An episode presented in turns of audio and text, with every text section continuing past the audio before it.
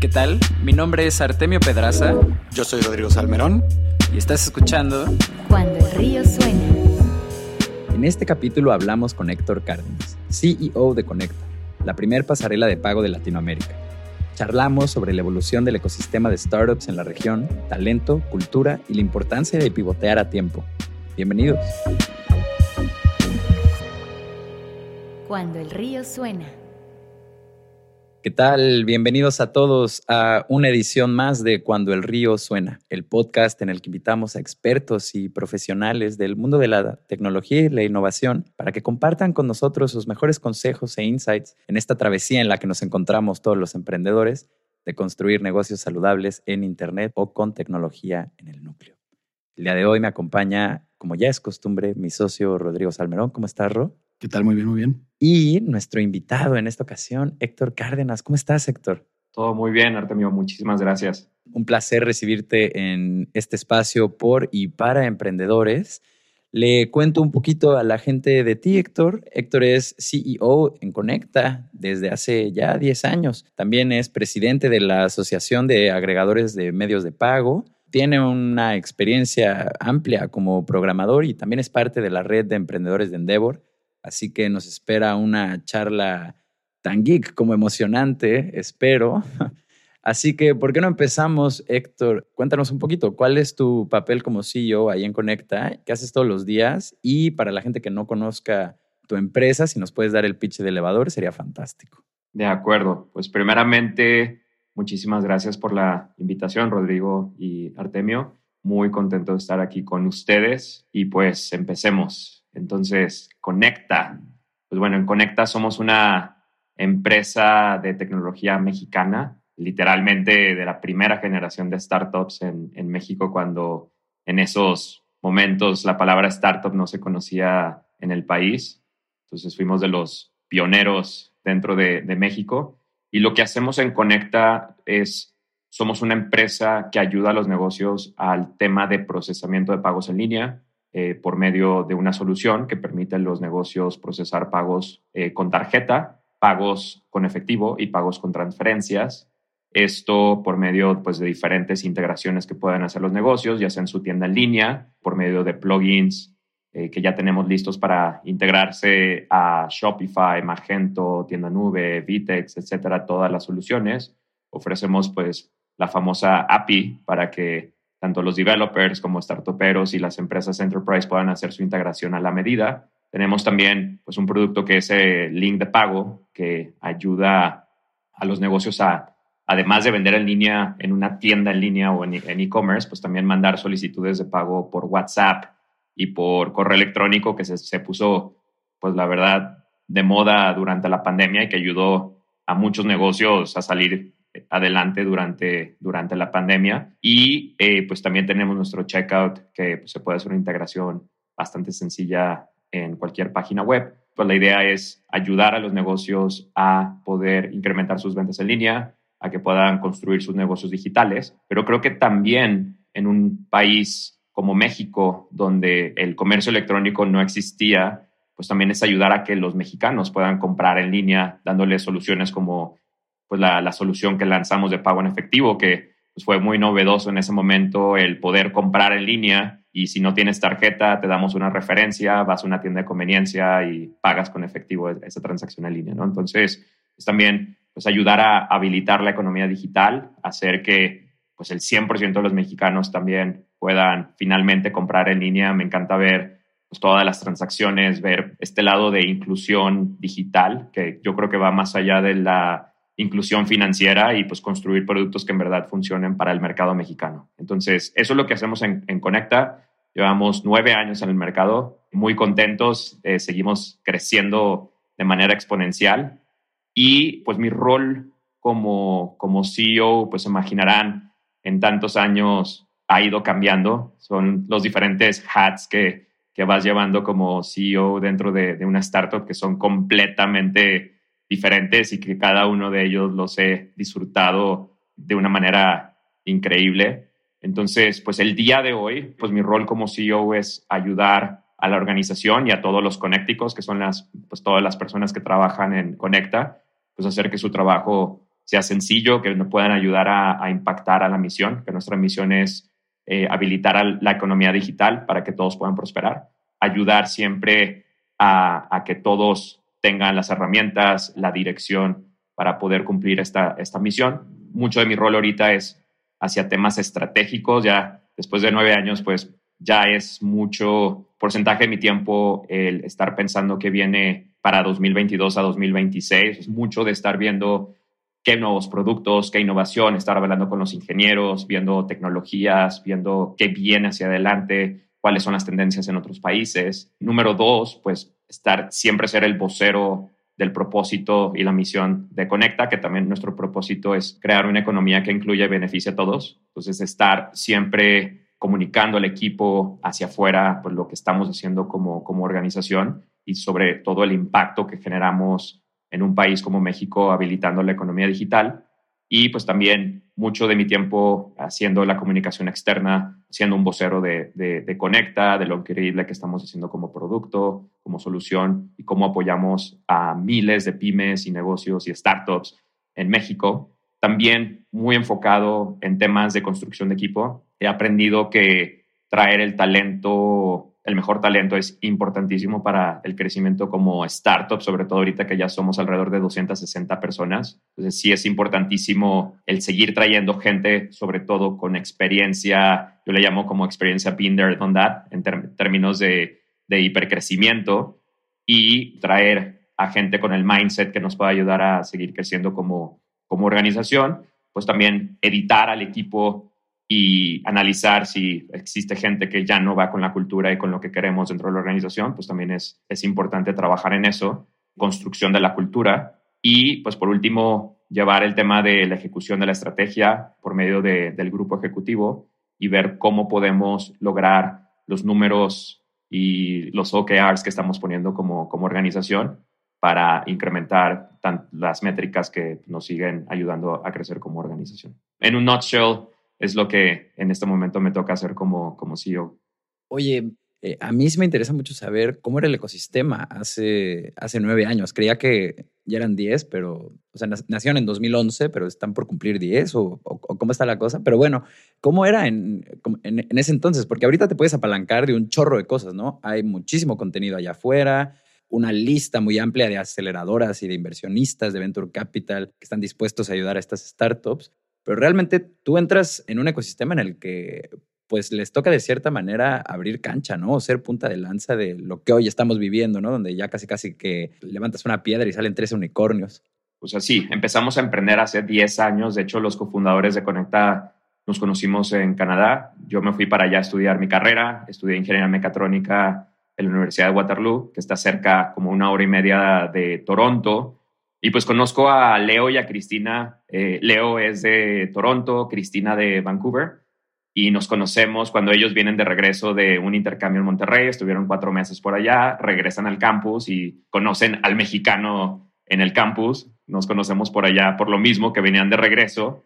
Y pues empezamos a platicar de las grandes oportunidades que existían en el mercado mexicano. Nos conocimos en 2010, ya después de graduarnos, en 2011 es que decidimos venir a México. Una anécdota que siempre cuento es que me regresé a México un día después de recibir mi permiso de trabajo eh, para quedarme en Canadá. Entonces volteé a ver ese papelito y dije, esto no es para mí. Me encantó vivir acá en Canadá seis años, pero para mí era cómo puedo regresar a mi país a crear valor con todo el conocimiento que habíamos adquirido en Waterloo. Y pues sabiendo también el contexto de las startups que ya existían en, en, Waterloo, ¿no? Digo, ya no lo presumimos tanto, pero el co-founder de BlackBerry salió de Waterloo. Eric, el founder de, del Pebble Watch, no sé si se recuerdan, el primer reloj inteligente de, que salió en Kickstarter, pues era del salón de Cristina y de Leo.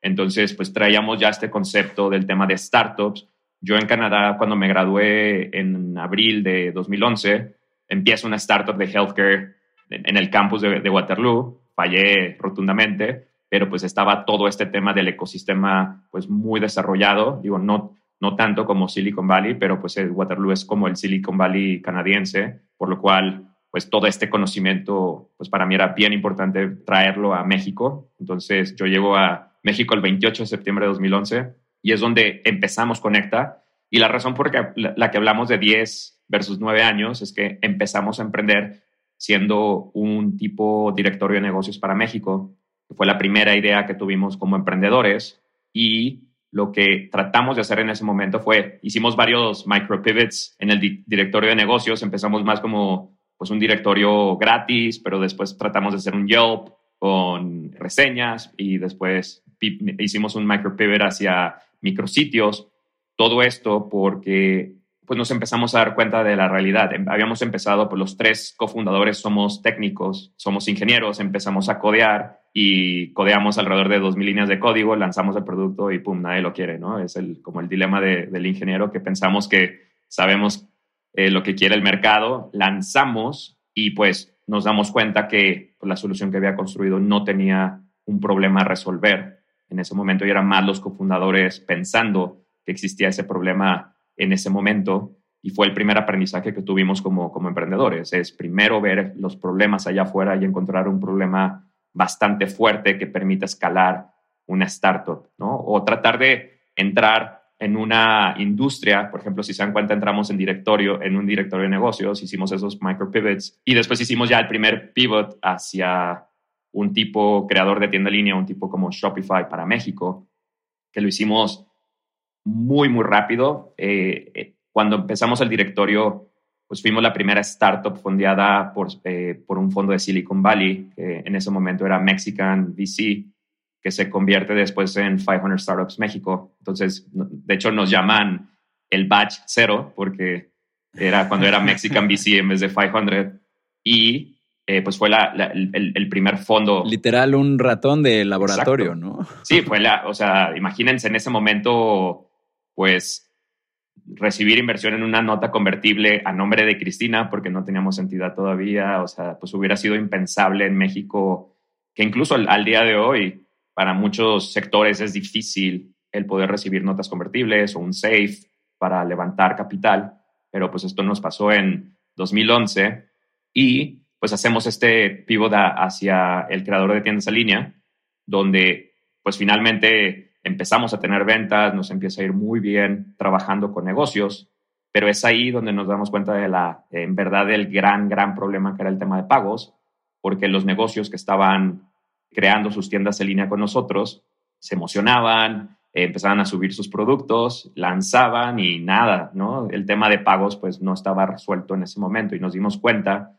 que eventualmente los negocios nos iban a, a dejar de, de pagar la mensualidad de, la tienda en línea si no resolvíamos el tema de pagos. Vimos ahí una, pues una gran oportunidad y es cuando hacemos el, segundo pivot hacia pagos, todo esto en un año. Eh, lo que hicimos fue conectarnos con, pues ya hacer todo el tema de la terminal de pagos. No teníamos ninguna experiencia en tarjetas ni como del procesamiento, no veníamos de un banco, no éramos financieros, pero pues dijimos, creemos que eso es un problema técnico y pues también una, si, no es la primera o una de las primeras APIs de México en cuanto ofrecimiento de, temas de pagos en México. Entonces, pues eso nos permitió pues ya hacer el lanzamiento, también nos permitió el poder escalar más con developers y con empresas un poco más grandes para poder hacer el, escalamiento mucho más rápido inicial, que fue un aprendizaje, el segundo aprendizaje que tuvimos con, con el creador de tiendas en línea, que pues sí se nos complicó inicialmente el escalar con pymes, porque la facturación era muy pequeña y requerían pues mucha ayuda,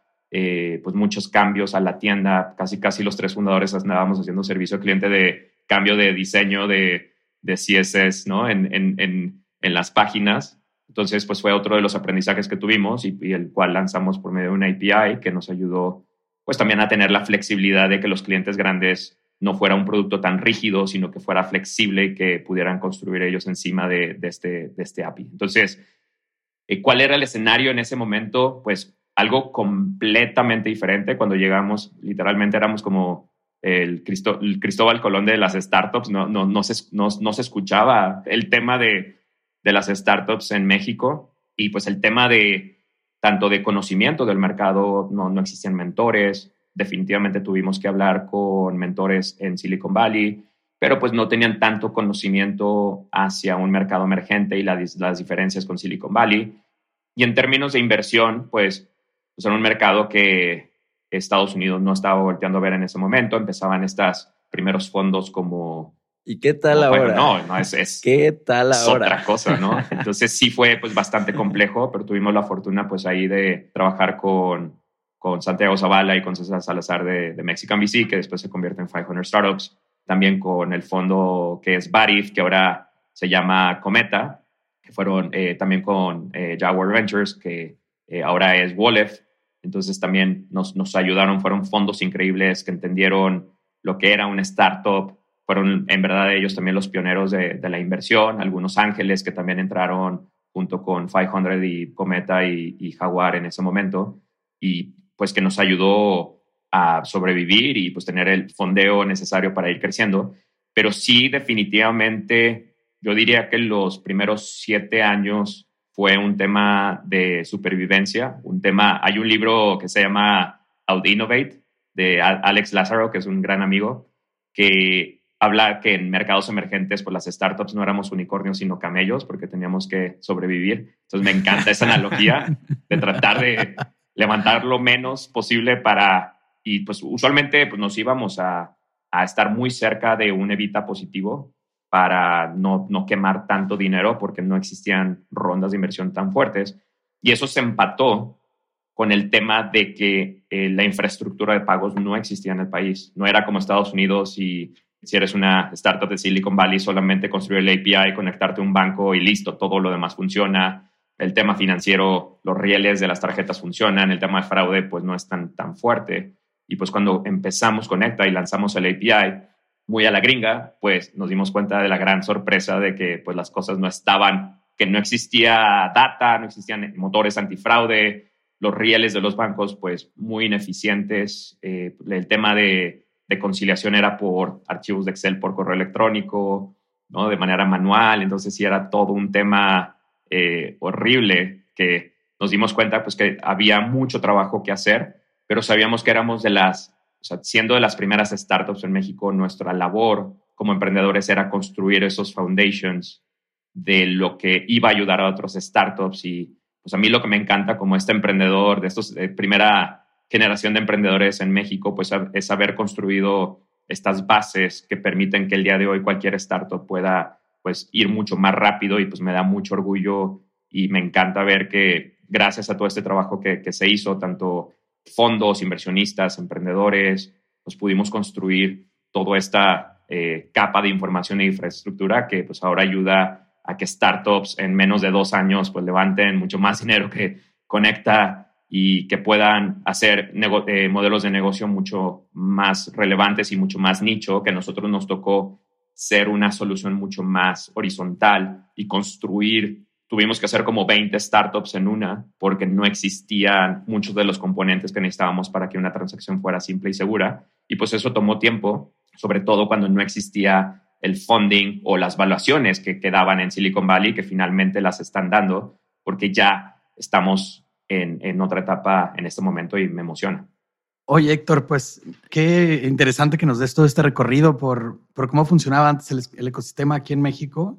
Eh, de hecho, una de las preguntas que seguían era cómo había sido tu experiencia con 500 Startups y cómo había sido trabajar con ellos, pero más bien nos vamos a saltar esa por algo un poco más técnico. Siempre que eh, sale en el podcast una, eh, una pieza de terminología que no habíamos explicado, tratamos de darle la vuelta para asegurarnos de que por lo menos una vez en algún episodio, ¿no? Este, la definición. ¿Nos podrías dar este, el one sobre cómo funcionan las convertible notes? Puede ser un poco de tu experiencia alrededor, pero sobre todo como qué son para quienes no las, las, conozcan. Claro. Por las notas convertibles son un instrumento de inversión que pues, nos ayudaron bastante. Es un instrumento don, que permite pues, a emprendedores poder levantar capital de una, de una manera muy rápida entonces es prácticamente un documento, digo, pueden googlearlo, el Comparable Note, está el, el, KISS como beso en inglés de 500 Startups, que es un documento que está abierto, o el SAFE de Y Combinator, que el SAFE es, es muy parecido a un Comparable Note, pero lo que es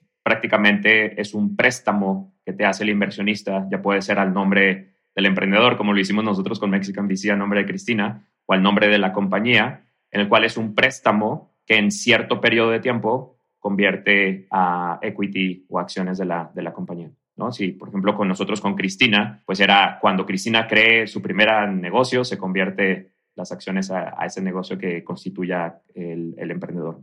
Entonces, ¿qué es lo que hace? No tienes que ir con notario, no tienes que pasar días viendo el tema de, de construcción de una, de una compañía, de la constitución, etcétera. Entonces, te quita eso de la mente como emprendedor el tener que lidiar con la construcción o la constitución de una compañía para que te puedas enfocar en el problema. ¿no? Esto es muy cotidiano y en ese momento era muy cotidiano en Silicon Valley y tuvimos la gran fortuna de nuevo de, de poder trabajar con gente como, como Santiago, como César en ese momento que confiaron en nosotros y pues pudimos conseguir este tipo de, de financiamiento por medio de una nota convertible.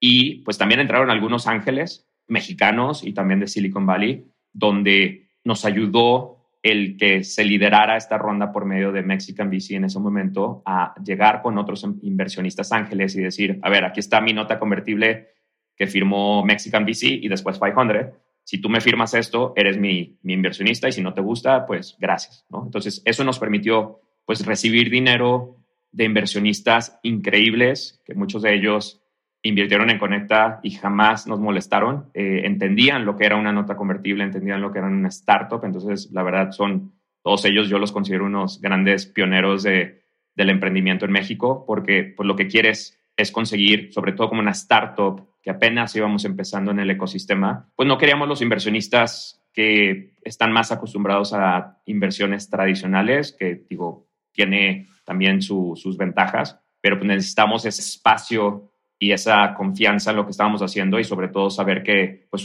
era una inversión de alto riesgo y que también Conecta pues, podía pivotear varias veces como lo hicimos y que pues, tenía que el, el, retorno de inversión no iba hacia utilidades como, no sé, invertir en un restaurante o en un bar, ¿no? sino aquí es pues el potencial de salir en, de tener una salida en la bolsa o una adquisición. Entonces, afortunadamente. Claro, no, y además hicieron como toda esta labor de pues, lidiar con un chorro de cosas que no existían, como ahorita nos platicabas, ¿no? Que justo la siguiente pregunta que te queremos hacer eh, va relacionada a cuáles son los retos más grandes eh, con los que tienen que lidiar una de estas empresas con las regulaciones de un país como México y ustedes cómo los enfrentan, porque me imagino que pues han sido ya unos buenos nueve años de tener que lidiar con cómo está regulado el país, cambios de presidente, ¿no? o sea, como eh, vaya, ¿cómo lidiar con todo eso aquí en México y, cómo lo hacen ustedes en el día a día? Mira, cuando empezamos el tema de pagos, la palabra que sí no sonaba en ese momento era las startups fintech. El término fintech todavía no existía y pues es lo que después aprendimos y descubrimos que era lo que habíamos construido y que fue dentro de México el sector que más creció, sobre todo entre 2013 a, al día de hoy. ¿no? Las empresas más relevantes en México somos fintech los que más hemos levantado rondas de inversión, porque existía una, una problemática muy, muy fuerte y sabíamos que pues eran los rieles y las bases de todo lo que se tiene que construir, ¿no? Sin un Conecta, pues no, no hubiera existido otras startups donde necesitaban hacer guardado de tarjetas, suscripciones, cargos recurrentes, ¿no? El pago en, en, efectivo. Entonces, cuando nos metimos al, al, ya al tema de pagos, pues la diferencia con cualquier otra empresa de tecnología es que para escalar no nada más es escalar el tech stack y que la, tu solución pueda escalar con el número de transacciones que empiezas a tener, como las peticiones dentro de, tu tech stack, sino también pues está el tema de, riesgo o fraude que te pueden meter y el otro pues es el tema de conciliación. Eh, no podíamos crecer tan rápido porque pues estábamos lidiando con dinero, teníamos que tener cuidado de que pues, todo lo que procesábamos y se procesara, se mandara a los comercios, entonces pues sí tiene un componente mucho más delicado el, escalar una empresa fintech. Y del lado regulatorio, como comentaban, estamos tanto regulados o supervisados. Afortunadamente, Conecta como agregador, que un agregador es la figura que está conectado a un banco para ayudar a los negocios a, procesar pagos, no estamos regulados, sino estamos supervisados. Entonces, por, al estar supervisados, digo, cumplimos con todas las reglas, pero sí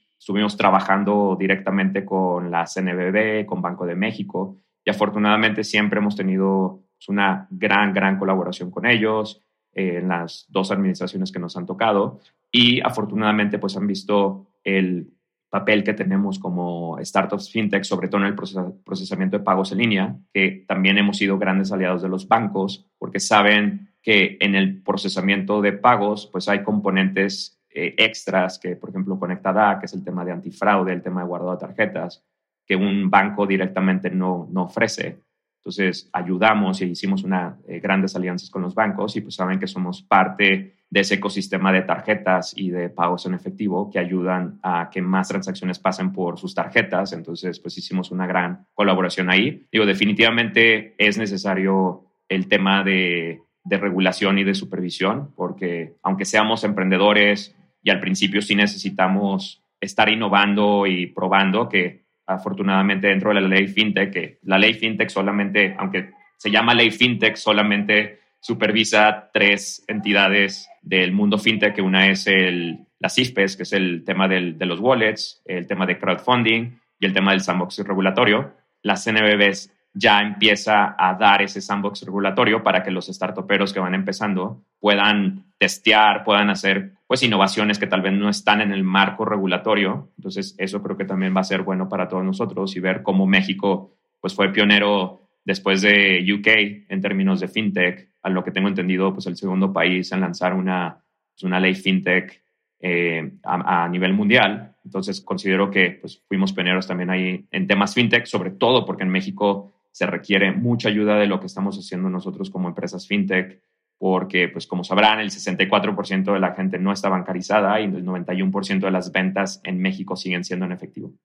Claro que eso es una, es una barbaridad, por, por eso la explosión de, de, de, unicornios de fintech, ¿no? Que me parece, estábamos revisando, Arte y yo, los números hace poquito, como el 60% de los unicornios de Latinoamérica justo están como enfocados en este sector. O sea, una gran cantidad del capital se está yendo justo en esa dirección. Y Héctor, antes de irnos a la, a la pausa de mitad del programa, te queríamos hacer una pregunta más que va un poco en otra dirección. A ver, Conecta lleva ya más de nueve años, ¿no? Estamos platicando. Y bueno, pues en, en todo este tiempo, tanto dentro del país como en la región, pues han surgido otras empresas con una gran inyección de capital y creciendo muy, muy rápido, ¿no? Entonces, ¿cómo eh, se mantiene, conecta la vanguardia teniendo gigantes como, por ejemplo, Mercado Pago ahora en el país, ¿no? O sea, ¿qué es lo que hacen ustedes para lograr, pues, mantenerse, vamos, eh, estables y fuertes?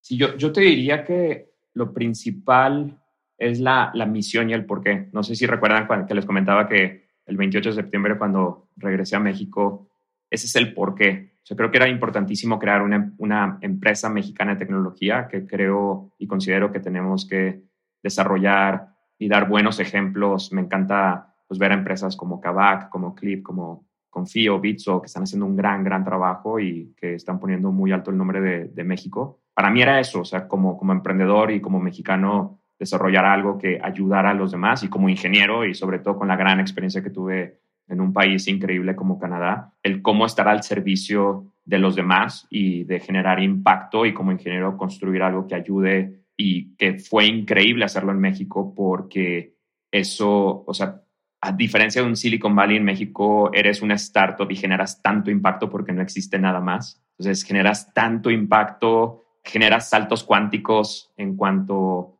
al uso de la tecnología y del día a día y el, el ayudar a personas en verdad, pues es, increíble y eso a mí me, me, hace levantar todos los días con una gran sonrisa, el saber que gracias a Conecta se puede ver como algo mínimo, pero en verdad fue un salto cuántico el que un negocio finalmente pudiera darse de alta con nosotros y en minutos empezar a procesar pagos, porque antes de Conecta era lidiar con un banco y te pedían fianzas de uno o dos millones de pesos, documentación que la integración tomaba casi pues un año, porque era una conexión por web service eh, en vez de un API, entonces pues era muy, muy complejo, la firma de contratos, si te empezaba a llegar fraude, te veían, a ti como comercio fraudulento, en vez de ver que pues el mercado es fraudulento y a todos los negocios le llegaban fraude. Entonces creo que eso es lo que a mí me motiva, es cómo construir tecnología que ayude a la, economía digital en México, el cómo gracias a Conecta pues se han construido grandes negocios y siempre estarlos apoyando y que, que crezcan incluso más que Conecta sería lo ideal.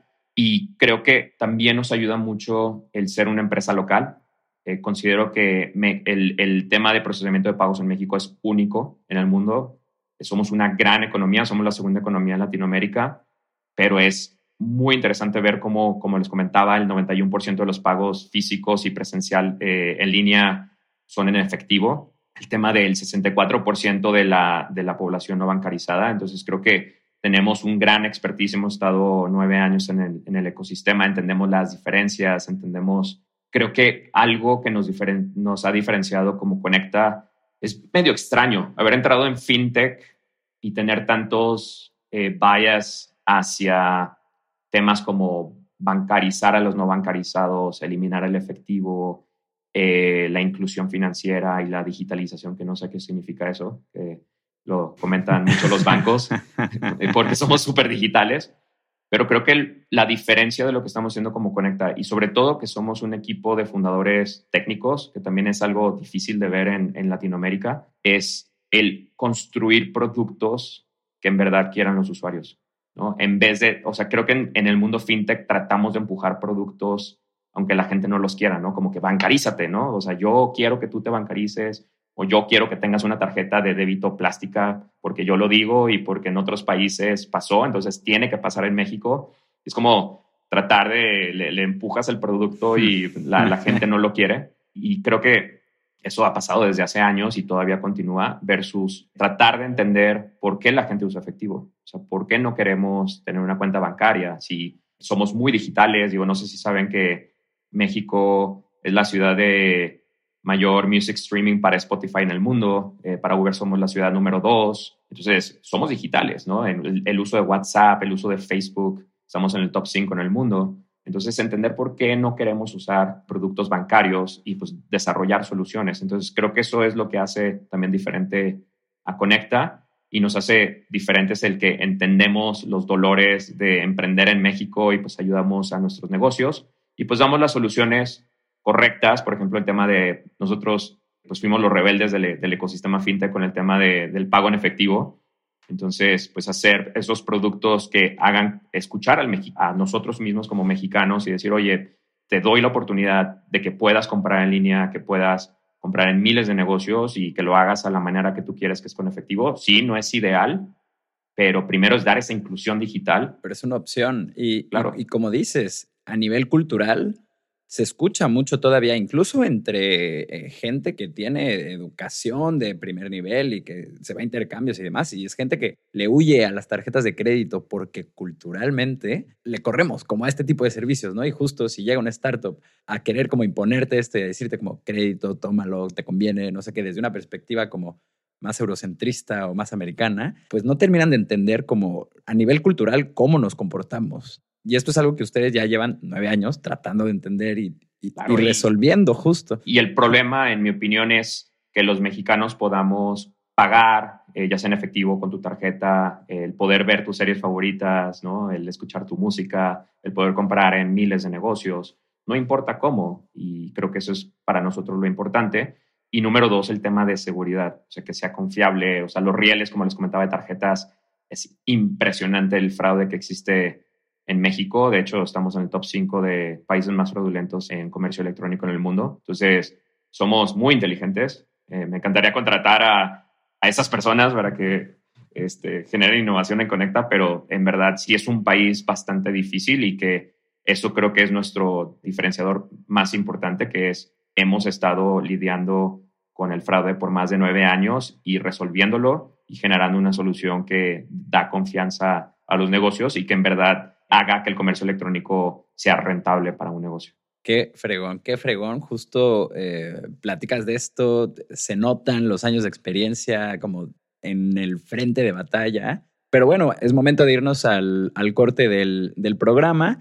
Le recuerdo a toda la gente que nos esté escuchando que en cuandoelriosuena.com pueden encontrar el opt-in para la newsletter del programa, para que reciban una notificación cada que saquemos un capítulo nuevo y además para que les llegue el link a nuestra comunidad de Discord, que es el cuarto micrófono de este podcast. Cáiganle ahí, estamos presentando a toda la gente que queremos invitar desde antes de que los invitemos. Estamos publicando ahí también las preguntas que vamos a hacer para que nos den su feedback de qué les gustaría saber, qué no. Ahí tenemos un chat donde todos se presentan.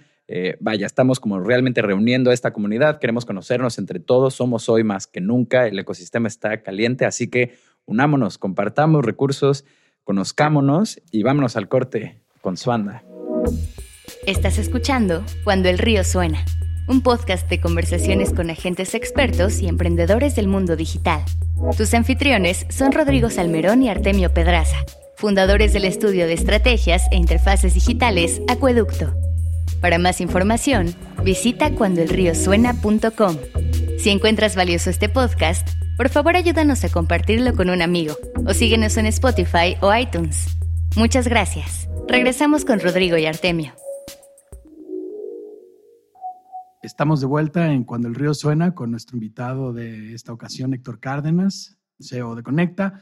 Y mm, Héctor, pues esta mitad del programa casi siempre intentamos orientarla un poco más a consejos más específicos para los emprendedores que nos escuchan, aprovechando justo la, experiencia de nuestros invitados. Entonces, bueno, pues con estos nueve años de carrera, que son bastantes, eh, ¿cuáles consideras que son las tres lecciones más grandes que te has llevado con este emprendimiento? Creo que lo primero que les diría es que la historia de Conecta es como una historia de la, de la suma de todos los errores que hemos tenido como, tanto como emprendedores como organización. Entonces creo que para ser exitosos hay que fallar y es parte del crecimiento, ¿no? Y de, seguir creciendo como, como emprendedor, como CEO. Entonces, eh, si los pudiera priorizar, yo te diría que uno sería cuando empezamos lo del directorio de negocios, fue el haber construido el producto, la solución sin haber hablado con los clientes, sin haber entendido si existía un problema real allá afuera. Creo que como ingenieros nos quedamos eh, encerrados en, en, nuestro DEPA y empezamos a codear sin, sin hablar con los clientes. Entonces creo que pues eso fue el primer aprendizaje que tuvimos, que nos ayudó con, la, con el segundo, con el primer pivot, con la segunda solución de comercio electrónico, a hacer algo que ya veíamos una necesidad real allá afuera un gran aprendizaje el haber lanzado el directorio de negocios y después salir a la calle y empezar a hablar. Literal, me acuerdo de todos los bares, restaurantes de la Condesa, los que siguen abiertos de 2011, pero fue hablar con ellos, entender sus problemáticas, qué en verdad les dolía, cuáles eran, pues, lo que en verdad podíamos ofrecerles. Y me encantó el lado de B2B o el, lado de construir un producto para negocios, porque construir un producto para negocios es, me encanta, es bien es sencillo de, de, escalar, porque pues, primero monetizas si el, si el negocio te está dando dinero para tu solución, entonces eso te permite saber si en verdad estás construyendo algo que los negocios quieren. Y lo que siempre he dicho en el lado B2B es hay dos maneras de, venderles a los negocios. Una es ayudarles a crecer ventas o la otra a reducir costos. Entonces, súper sencillo. Si le ayudas en alguna de esas dos, tienes un cliente, ¿no? Entonces, creo que ese fue el, primer aprendizaje. El segundo, yo diría que sería el tema de talento. El tema de talento, el tema de cultura, creo que es bien importante y lo, lo fuimos aprendiendo en el camino, digo, considerando que los tres fundadores pues nos graduamos y empezamos directamente a ser emprendedores. Eso sí fue también pues mucho aprendizaje que tuvimos que tener en el camino y creo que el error fue no contratar, digo, era complejo al principio, ¿no? no llegamos a Ciudad de México, no teníamos muchos contactos, pues era difícil eh, atraer gente de, de grandes empresas hacia un startup que no se conocía, pues no se conocía en México. Entonces, pues creo que eso también fue un gran aprendizaje que tuvimos, que era eh, tratar de conseguir al talento desde el día uno. En diferentes etapas de la startup puedes traer a diferentes tipos de, talento. Eh, pues a los grandes directores, pues no, no lo recomendaría mucho cuando vas empezando la startup porque pues no se van a acostumbrar y no van a ser tan flexibles en un ambiente completamente cambiante y, y pues que no están acostumbrados. En ese momento considero que tuvimos grandes personas que nos ayudaron pues a escalar, pero si hubiera tratado de traer el talento que tenemos el día de hoy mucho antes. Entonces, pues ahorita mucho de mi tiempo, por cierto, es tratar de, atraer a los mejores y pues, sobre todo a la gente reportando directamente a mí y pues tratar de traer mejores personas que yo, o sea, con mayor experiencia, más inteligentes. Eso ayuda a siempre tener una gran compañía y pues tengo grandes personas ahorita en mi grupo ejecutivo que me ayudan a, pues ahora sí, operar el, el, negocio. Y yo creo que otra de las lecciones fue el tema como de romper el, el paradigma de fracaso. Sucedió de mi lado que pues regresaba de Canadá, donde pues había roto muchos paradigmas de la cultura mexicana ¿no? Y creo que esa fue una de las grandes lecciones para ser emprendedor, que es, tenemos un tema fuerte de el qué dirán, del tema de la reputación, el tema de pues hacer muchas de las cosas para los demás. Y creo que pues haberme ido a Canadá me ayudó mucho a romper todos esos estigmas y enfocarnos a ser conecta. Fallamos dos veces, creo que pues es normal. Y creo que es algo que también empezamos a, enseñar a los demás, que es no pasa nada si te equivocas, no, no pasa nada si fallas, porque al final del día ahora recuerdan a Conecta como una gran empresa muy exitosa y pues todos esos errores se olvidan y pues son parte de, del aprendizaje. Recuerdo, digo, yo soy de, de Torreón, viví mis primeros 18 años por allá y recuerdo la primera vez que fallamos con el directorio de negocios, pues mis amigos estaban así como, me hablaban bonito, ¿no? Y ¿cómo estás, Héctor? Te traemos algo, ¿no? Y yo, pues fue de que... como si estuvieras enfermo, ¿no? Sí, sí, y, y, fue como, pues no pasa nada, me equivoqué y pues esto me permitió aprender y entender que hay una gran oportunidad en el comercio electrónico, ¿no? Entonces, si no fallamos, no aprendemos y yo diría que el día de hoy en Conecta y yo, sobre todo como emprendedor y como CEO, eh, aprendo de, los fracasos, digo, tratando que esos fracasos pues no, no maten a la compañía definitivamente, eso es como, como tiene que ser. Pero, Sean rápidos y baratos. Exacto.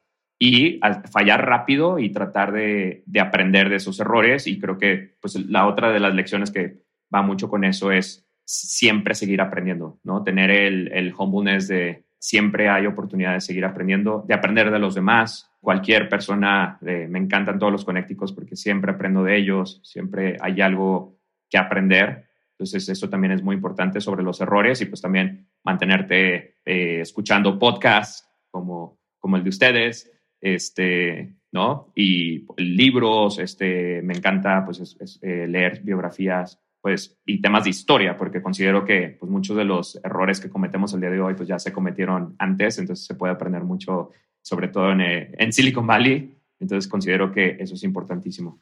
Y por último, pues yo creo que de otras de las lecciones, por ejemplo, con el, con el Yelp, fue que pues emprender no era hacer algo tecnológico solamente. Habíamos empezado muy ingenieros eh, hablaba, recuerdo cuando iba a vender al principio, que al momento de meternos en el tema de pagos, eh, algo que tuvimos que hacer y era como uno de mis hats, siendo CEO, empezando la, la, compañía, pues era ser el vendedor de la compañía junto con Cristina.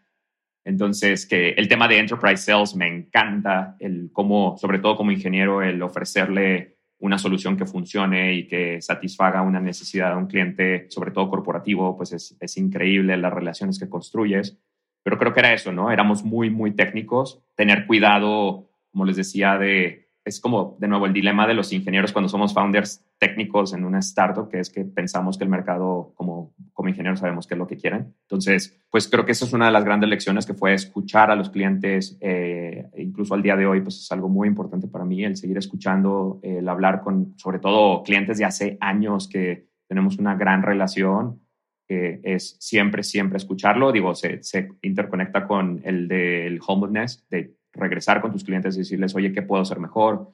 ¿Qué te gusta mi servicio? ¿Qué podemos hacer pequeñas mejoras o nuevos productos? Entonces creo que eso es algo más que, que aprendí, que mi lado ingeniero pues es bueno para construcción de productos, pero antes de construirlo pues también este lado de empatía hacia los clientes, hacia el equipo también. Creo que el equipo tiene grandes ideas, es gente súper inteligente y que está súper comprometida con la misión. Y pues también diría el tema de, cultura, ¿no? siempre trabajar en el tema de cultura importantísimo. Y para mí el tema de cultura es cuáles son los comportamientos o cuáles son eh, las decisiones o lo que quieres que pase dentro de una organización para poder cumplir tu misión. Entonces, ¿qué tipo de, de, organización quieres? O sea, por ejemplo, para Conecta, pues estamos, somos una organización que nos importa mucho la gente. Y yo soy fan y creyente de que puedes estar en hipercrecimiento, pero también al mismo tiempo ayudar a la gente, ¿no? A que los conécticos se sientan, ¿no? que, se sientan como en una compañía que, que están creciendo, que con el hipercrecimiento que estamos teniendo ellos también como talento puedan crecer. Me encanta ver cuando, digo, me duele de un lado, pero del otro me, me enorgullece ver que pues, exconécticos se van a, tienen un crecimiento profesional, que eh, emprenden, ¿no? que es súper importante para todos nosotros. Entonces, generar una comunidad. pero también lo que pedimos a cambio pues es que se tome decisiones rápidas, no podemos tener burocracia, eh, tenemos una cultura muy transparente, de hecho comunicamos casi todo lo que pasa en la, en la compañía. Hay ciertas cosas que sí mantenemos privadas, como sueldos, el cap table, pero todo lo demás pues tratamos de comunicarlo y ser un equipo muy unido para que la gente tome decisiones. Si no tiene este contexto y la información, pues no puede tomar esas decisiones. Entonces es bien importante pues contar con la gente que vaya a ayudar con este hipercrecimiento, porque pues, si están acostumbrados a trabajar en empresas tradicionales, pues va a haber un choque y pues no, no vamos a generar esa cultura que, vaya creciendo, ya siendo pues 260 personas y creciendo. Wow, no, sí, y, esa parte es bien fundamental. Por ejemplo, una regla que tenemos a, nivel cultura aquí en el estudio que me encanta es que si no sabes algo, no te lo puedes guardar para ti. Tienes que eh, preguntar y, venir como limpio a la mesa de que no conoces respecto al tema, ¿no? Y, y no quedarte con esa problemática nada más tú, sino que realmente aquí estamos un equipo de expertos listos para ayudarte a que hagas de la mejor manera tu trabajo, ¿no? Y ya si nadie del equipo sabe, bueno, pues todos nos ponemos a buscar, ¿no? Pero ese tipo de cosas, eh, por ejemplo, para nosotros es fundamental, ¿no? Cada empresa tiene sus prioridades respecto a cómo quieres que eh, los empleados se enfrenten a las problemáticas que se topan en el día a día de sus trabajos. Pero si no tienes esta cultura y si no le empujas y si no le estás recordando constantemente, todos ya empiezan a jalar para un lado, para el otro, se guardan cosas. sucede no lo que uno tiene planteado en su visión, ¿no? Una pregunta más, Héctor, para los emprendedores que nos escuchan, justo ahorita, pues hablamos de toda esta, esta explosión que hay en el ecosistema de startups, ¿no? Un consejo, uno nada más, que le puedas dar a todos los CEOs que están allá afuera y que apenas están en sus rondas presemillas o semilla, eh, uno que consideres que si siguen no se van a equivocar. Yo diría, si están en, en ronda semilla eh, o eh, microsemilla, estar muy, muy enfocados en resolver un problema grande. ¿no? un problema, si fuera la, analogía, es, imagínate una persona que se acaba de fracturar el pie y está, pues en ese momento el dolor, pues está buscando un hospital para poder resolver su o dejar de, de, tener ese dolor. O sea, sí debe ser el dolor tan fuerte para el mercado que estás buscando. Creo que eso es súper importante. Entre más fuerte el dolor, más probabilidad de, escalabilidad existe. Y número dos, ya una vez encontrado ese, el famoso product market fit, es enfocarse en tres métricas. Usualmente cuando platico con, con emprendedores es enfócate en, en, la atracción. El momento que generas un usuario o que ya entra un dólar a la cuenta bancaria, ya no es la, la, idea, la concepción de la idea, sino ya la atracción a partir de que entra un usuario o un dólar, si, si es eh, una, eh, un modelo de negocios de monetización o si es un freemium, pues es cuando entra un usuario. Ya el, el, inversionista va a ver cuántos usuarios más están entrando, los second users, ¿no? El, o returning users. Eh, entonces es enfocarse en tres métricas que demuestran a los inversionistas que existe la atracción deseada y que hay una oportunidad de negocios y que existe definitivamente el product market fit. Por ejemplo, para Conecta fue el número uno el gross payment volume, que es el volumen de todos nuestros negocios transaccionado. El otro el número de negocios y el otro el net revenue o ingresos netos, que es las comisiones que cobra Conecta después de quitar las comisiones que damos a, a los bancos y a todos nuestros proveedores. Entonces, es estar bien, bien enfocados en crecer esas métricas, alinear a toda la organización hacia esas métricas y ver cómo se pueden seguir incrementando y cuál es el, lo que va a hacer que, que esas métricas sigan eh, creciendo. Y también les recomendaría el tema de cultura que había comentado, construir una muy buenas bases de, de cultura desde el principio es importante el tema de talento, tratar, o sea, como, como CEO, lo más importante, yo, yo creo que incluso al principio el, el, propio equipo de fundadores, tratar de buscar a los mejores allá afuera, y eso incluye a los, a los cofundadores, que para mí tuve la gran fortuna de, de emprender con Leo y con Cristina, que son personas increíbles, que si vuelvo, si volviera a emprenderlo, definitivamente lo haría con ellos de nuevo, el, el volver a emprender, y es pues tener las diferentes bases del equipo de, de cofundadores. Digo, mi opinión es no tiene que ser una persona para cada uno de, los temas que comento, pero tiene que haber una persona que pueda construir el producto, en otras palabras, de, eh, programador. Tiene que haber alguien que pueda hacer el lado de producto, conceptualización de producto. Puede ser la misma persona o dos, dos separadas. Alguien que pueda vender el producto y otra que pueda hacer fundraising, ¿no? levantamiento de capital. ¿no? Entonces, los tres cofundadores, digo, aunque teníamos background técnico, Leo se enfocó 100% en el tema de programación eh, Cristina, siendo también una gran programadora, se pasó al tema de venta y servicio al cliente. Entonces estuvo, eso fue increíble porque tenía todo el background técnico para entender el API y cómo venderlo. Y de mi lado, pues también ventas este, y fundraising eh, y el lado de producto, ¿no? que me encantaba el entender qué quieren los clientes al momento de vender, aunque Cristina estaba mucho más enfocada en, en vender. Yo también hacía ventas para entender qué era lo que querían los clientes y hacer el tema de conceptualización de producto y decirle a Leo, enfócate en estas dos, tres cosas, ¿no? Que ahí, sobre todo en el tema B2B, es importantísimo hacer solamente una cosa y hacerla bien, porque sobre todo en venta enterprise, pues tienes estas grandes empresas que te van a pedir miles de features para poder cerrar y, y ahí fue mi labor de decirle a estas empresas, no, tengo un API y te conectas y ahí haces tus consultas y, no te voy a dar esto. ¿no? Y creo que eso fue importante. Solo metemos goles de cabecita. y, haber hecho esto hace, hace tantos años, haber sido una, una aventura titánica, Héctor. Qué fantástica labor que han hecho, la verdad. Este, y te queríamos preguntar ya para, ya para cerrar el programa. Esta es nuestra, nuestra última pregunta, pero también es nuestra favorita. Ante, ante los retos que enfrenta Conecta y bueno, pues tú como CEO en los próximos años, eh, ¿qué, es lo que te preocupa, ¿qué es lo que te preocupa? ¿Qué te, qué te quita el sueño? Pues yo diría que más que me quite el sueño, creo que o sea, me quita el sueño la emoción, ¿no? De lo que estamos haciendo, me quita el sueño el querer hacer más cosas, el seguir creciendo como organización, el seguir impactando. El ecosistema se está poniendo bastante bueno y sabroso, ¿no? En cuanto a todas las startups, el tema de, inversión que finalmente está llegando, pues ya eh, los fondos internacionales, que los queríamos desde 2011. Entonces, creo que es lo que me quita el sueño ahorita, es la, emoción de que después de siete, ocho años de estar como, como les decía, más como el camello que, que el unicornio, pues ahora sí ya existe la oportunidad en el mercado de, de, de, de generar este tema de hipercrecimiento. Digo que aunque estuvimos en modo pues mucho más estable y conservador, pues seguimos creciendo todos los años a triple dígito, pero pues ahora hay una gran oportunidad con todo lo que se está viniendo. Digo, afortunadamente conecta por este periodo de supervivencia, pues nos enfocamos en generar net revenue que pues, nos permitió pagar los gastos y no depender tanto de, de growth equity pero pues que es súper necesario, que es algo que tenemos que hacer todos como, como startups para seguir creciendo. Y pues eso es lo que me, me emociona, pues los competidores, que también es increíble ver competidores tan relevantes y tan buenos que nos permiten a nosotros seguir mejorando y no dormirnos en nuestros laureles. Entonces, eso es lo que me quita el sueño, la gran emoción de, de todo lo que estamos haciendo y pues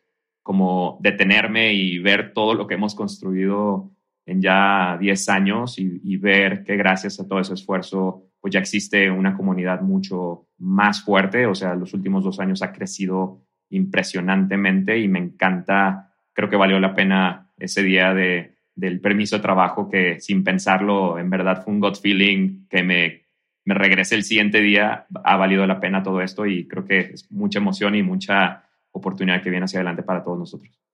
Pues sí, como lo mencionas, muy emocionante el, el futuro y el ecosistema, la, la fotografía que, el cuadro que se está dibujando en, este momento para la región latinoamericana desde el emprendimiento digital. Y pues bueno, Héctor, te agradecemos muchísimo el, que hayas hecho un espacio de tu agenda para asistir a este podcast. También a toda la gente que llegó hasta este punto del capítulo, le agradecemos haberse quedado aquí con nosotros.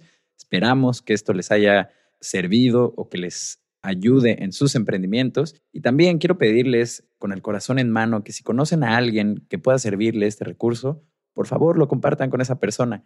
La van a hacer muy feliz a ella y a nosotros que queremos llegar a más personas para que esta comunidad siga creciendo.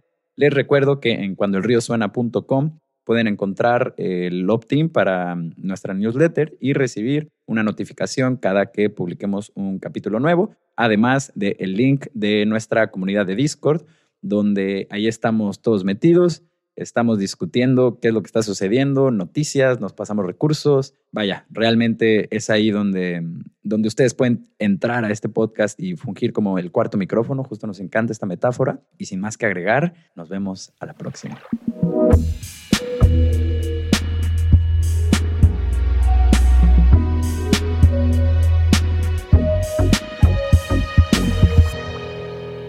Cuando el río suena.